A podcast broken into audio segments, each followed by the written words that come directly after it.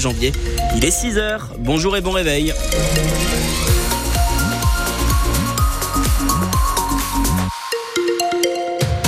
Le journal, Louis de Bergevin. On commence par faire un point sur euh, la météo. Benoît, il va faire doux aujourd'hui? Mais oui, on se croirait presque au printemps. Jusqu'à 17 degrés attendus euh, au meilleur de ce 29 janvier. Alors, il fait un petit peu frais ce matin. Vous faites la météo avec nous sur la page Facebook de France Bleu Périgord et on y revient en détail à la fin de ce journal.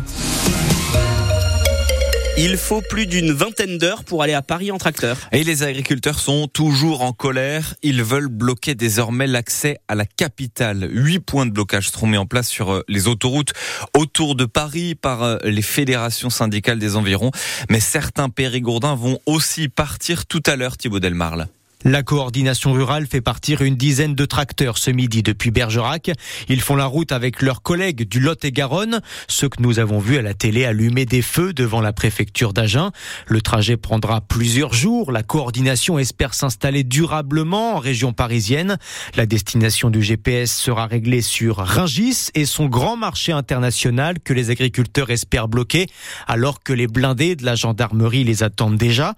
La FDSEA et les jeunes agriculteurs vont partir en bus ou en voiture demain. Ils vont relever leurs camarades déjà à Paris avec des tracteurs.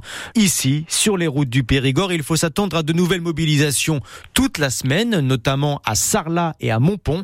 Dès cet après-midi, à 14h, la FDSEA annonce une opération péage gratuit à la Bachellerie sur l'A89 pour une durée indéterminée. En Ile-de-France, 15 000 policiers et gendarmes vont être mobilisés avec modération. Hein. C'est ce que le mot qu'a utilisé le, ministre de l'Intérieur. Des forces de l'ordre déjà déployées hier soir aux abords du marché de Ringis. Dix tracteurs de la coordination rurale de Dordogne partent donc ce matin à Paris. On, l'a entendu.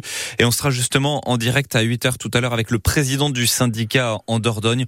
On lui demandera notamment quelle suite il attend du mouvement. Et puis on vous pose la question aussi à vous, auditeurs, ce matin. Est-ce que les agriculteurs ont raison de prendre la route pour Paris pour se faire entendre. Est-ce que vous soutenez toujours euh, le mouvement qui perdure?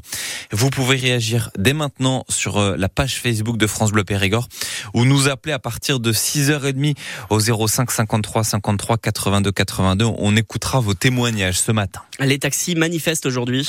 Et le syndicat des taxis de la Dordogne appelle à la mobilisation pour euh, dénoncer la réforme du transport médical. Ils remettent notamment en cause le flou des tarifs auxquels ils seront payés et il y aura un cortège hein, qui partira du parking intermarché de Trélissac à 8 heures ce matin. Il doit rejoindre le siège de la caisse d'assurance maladie à Périgueux à midi. Le procès d'un trafic de cocaïne ouvre aujourd'hui à Périgueux. Ce n'est pas courant. La police a démantelé un réseau qui ramenait des kilos de poudre blanche depuis la Guyane. 12 prévenus sont renvoyés devant la justice. Les deux principaux suspects ont été arrêtés il y a un an. À leur retour de l'aéroport d'Orly, ils étaient chargés de plus de 2 kilos de poudre. Vous avez toutes les précisions sur cette affaire sur le site internet de France Bleu Périgord. Les députés veulent mieux réguler les locations de type Airbnb. Ils se penchent aujourd'hui sur euh, une proposition de loi avec pour objectif de faire baisser les avantages fiscaux pour ces locations. Dans le derby de Fédéral 3 de rugby, Saint-Astienovic a battu le Bug hier 17 à 16. Un score très serré, d'autant plus que les Bugois ont vu leur pénalité de la dernière seconde s'écraser sur le poteau. L'un des entraîneurs de Lusan, Thomas Dupuis, était soulagé après la victoire. Il reconnaît qu'ils ont été bousculés par le Bug. Grosse félicitations à l'équipe du BUG qui a joué crânement sa chance et qui, je pense, méritait mieux. Après, voilà, on est dans une période très compliquée. On a beaucoup d'absents, des joueurs malades. Euh, mentalement, on est, on est sur une, une, gros, grosse période de doute. Et bon, la victoire va quand même faire du bien, mais il va falloir très vite se remobiliser pour pouvoir euh, euh, prétendre à faire des prestations un peu plus accomplies. Mentalement, euh, c'est dur et on doute beaucoup, donc euh, la réussite n'est pas au rendez-vous pour l'instant. On prend deux cartons sur des phases défensives, on joue à, on joue à 13, mais bon, là quand même, je leur tire un coup de chapeau parce qu'ils ont été très solidaires et on prend pas prend que 3 points sur une période de, domination, une grosse période de domination bugoise où on est que 13 et on prend que 3 points. Donc c'est quand même ça satisfaisant. Saint-Astier reste deuxième du classement derrière Vert qui l'emporte à la Capelle Marival 32 à 21. La France est championne d'Europe de handball. Les Bleus ont remporté la finale hier face au Danemark 33 à 31. Au bout d'un énorme suspense, ils ont dû attendre la fin des prolongations. C'est donc le quatrième titre européen, la treizième médaille d'or dans une grande compétition internationale pour les Bleus. C'est un très bon signe à moins de six mois des JO de Paris. Tiens, justement, on va parler handball ce soir dans votre émission 100% sport sur France Bleu Périgord. On reçoit l'entraîneur et la capitaine des handballeuses de Bergerac à partir de 18h10. Bergerac qui réalise une saison formidable formidable en National 1 féminine. Brest, vous savez, c'est l'équipe euh, de Ligue 1 face à laquelle Trélissac avait tenu tête hein, en Coupe de France de, football la semaine dernière.